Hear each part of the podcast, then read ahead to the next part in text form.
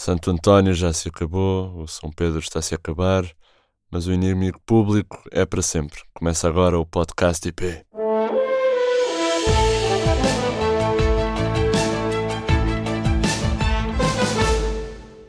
Olá.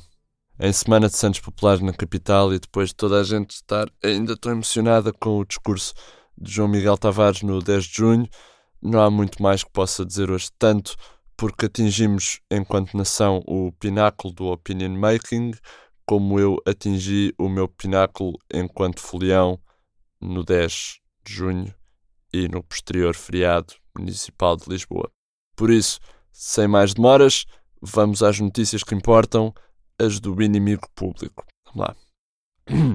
Começamos com a polémica nunca falada em torno do 10 de junho. É um exclusivo IP a vitória na Liga das Nações e o Dia de Portugal, das comunidades da raça e da bifana, causaram durante o 10 de junho vários casos de overdose e nacionalismo. Portugueses repletos de símbolos nacionais foram encontrados nas sarjetas e submetidos a injeções de insulina para voltarem a reconhecer que Portugal é tão bom que nem sequer se deram ao trabalho de votar nas europeias. Não precisa. Para quê? Marcelo Rebelo de Sousa está já ligado às máquinas feitas numa fábrica de Ilhavo. Ainda sobre as comemorações do feriado, descobrimos que João Miguel Tavares está em alta.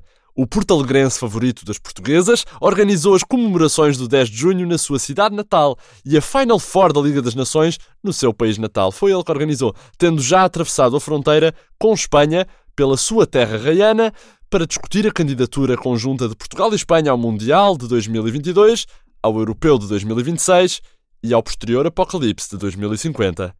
João Miguel Tavares também vai organizar a próxima edição do Festival da Canção.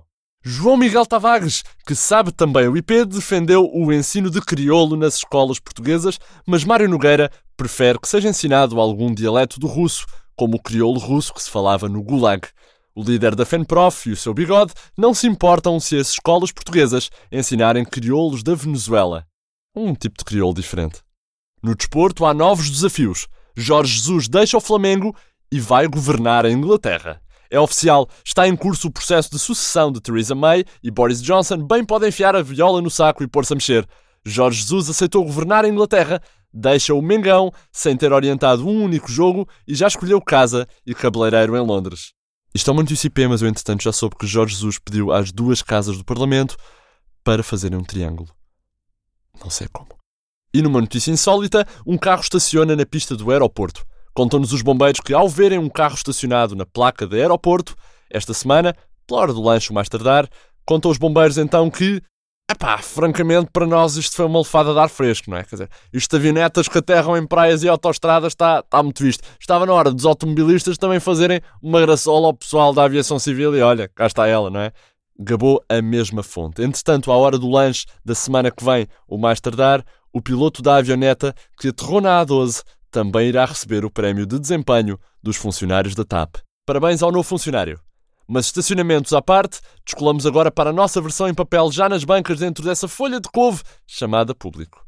E como top, capa de revista, temos a notícia de que Vítor Constâncio tem uma pensão de 27 mil euros, mas não se lembra de alguma vez ter descontado para a reforma. É isso mesmo. Vítor Constâncio acumula pensões de 17 mil euros do Banco Central Europeu, mais 10 mil euros do Banco de Portugal, mas não se lembra de alguma vez ter descontado para a Segurança Social? Também, quer dizer, lembra-se como?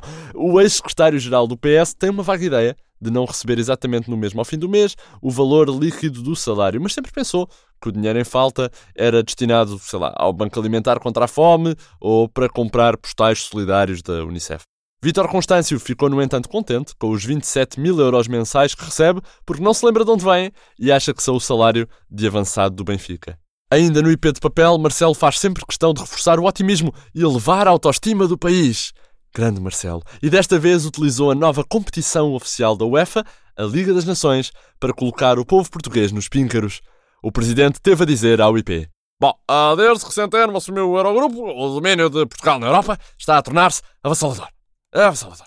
Países poderosos, bom, não sabem mais o que fazer para acabar com a hegemonia de Portugal na Liga das Nações. Não se esqueçam que um país como a Alemanha teve um desempenho miserável na Liga das Nações, ao ponto de descer a divisão. Bom, a França, campeã do mundo, nem sequer se qualificou para a fase final. A Itália ganhou quatro campeonatos do mundo e não conseguiu melhor que um oitavo lugar na Liga das Nações. Bom, a Espanha ganhou o Mundial, três europeus, ficou em sétimo lugar. Portugal. Bom, Portugal já conquistou mais Ligas das Nações do que os outros países todos juntos. Nenhum outro país pode dizer o mesmo em relação a nenhuma das outras competições. Nenhuma. Nenhuma. Portugal é o melhor dos melhores, dos melhores, dos melhores, dos melhores, dos melhores, dos melhores e por aí fora. Declarações do Presidente da República ao IP. Noutras notícias da edição em papel, Armando Vara não queria ir à comissão de inquérito porque tem uma luta de naifadas marcada na prisão à mesma hora. Cátia Aveiro pede apoios do Estado para o irmão, depois de Messi passar à frente de Ronaldo nos mais bem pagos do mundo. O novo equipamento do Benfica vai ter o preço do jogador por baixo do nome, João Félix 120. Portugal arrecada todos os Oscars do turismo e a maioria dos sexy 20 do campismo. E uma foto de toda a costa de Portugal que apanhou Marcelo a tomar banho em 80 praias diferentes. Já sabe, é assim o mundo aos olhos do IP. Termina assim o podcast esta semana com notícias frescas de Mário Botorrilha, Vitor Elias e João Henrique. Som de Eva Esteves. Eu sou o André Dias e cá estarei para a semana depois de ir passar a lua de mel com a minha noiva de Santo António. Há que aproveitar os rodízios de marisco grátis. Vá, até logo.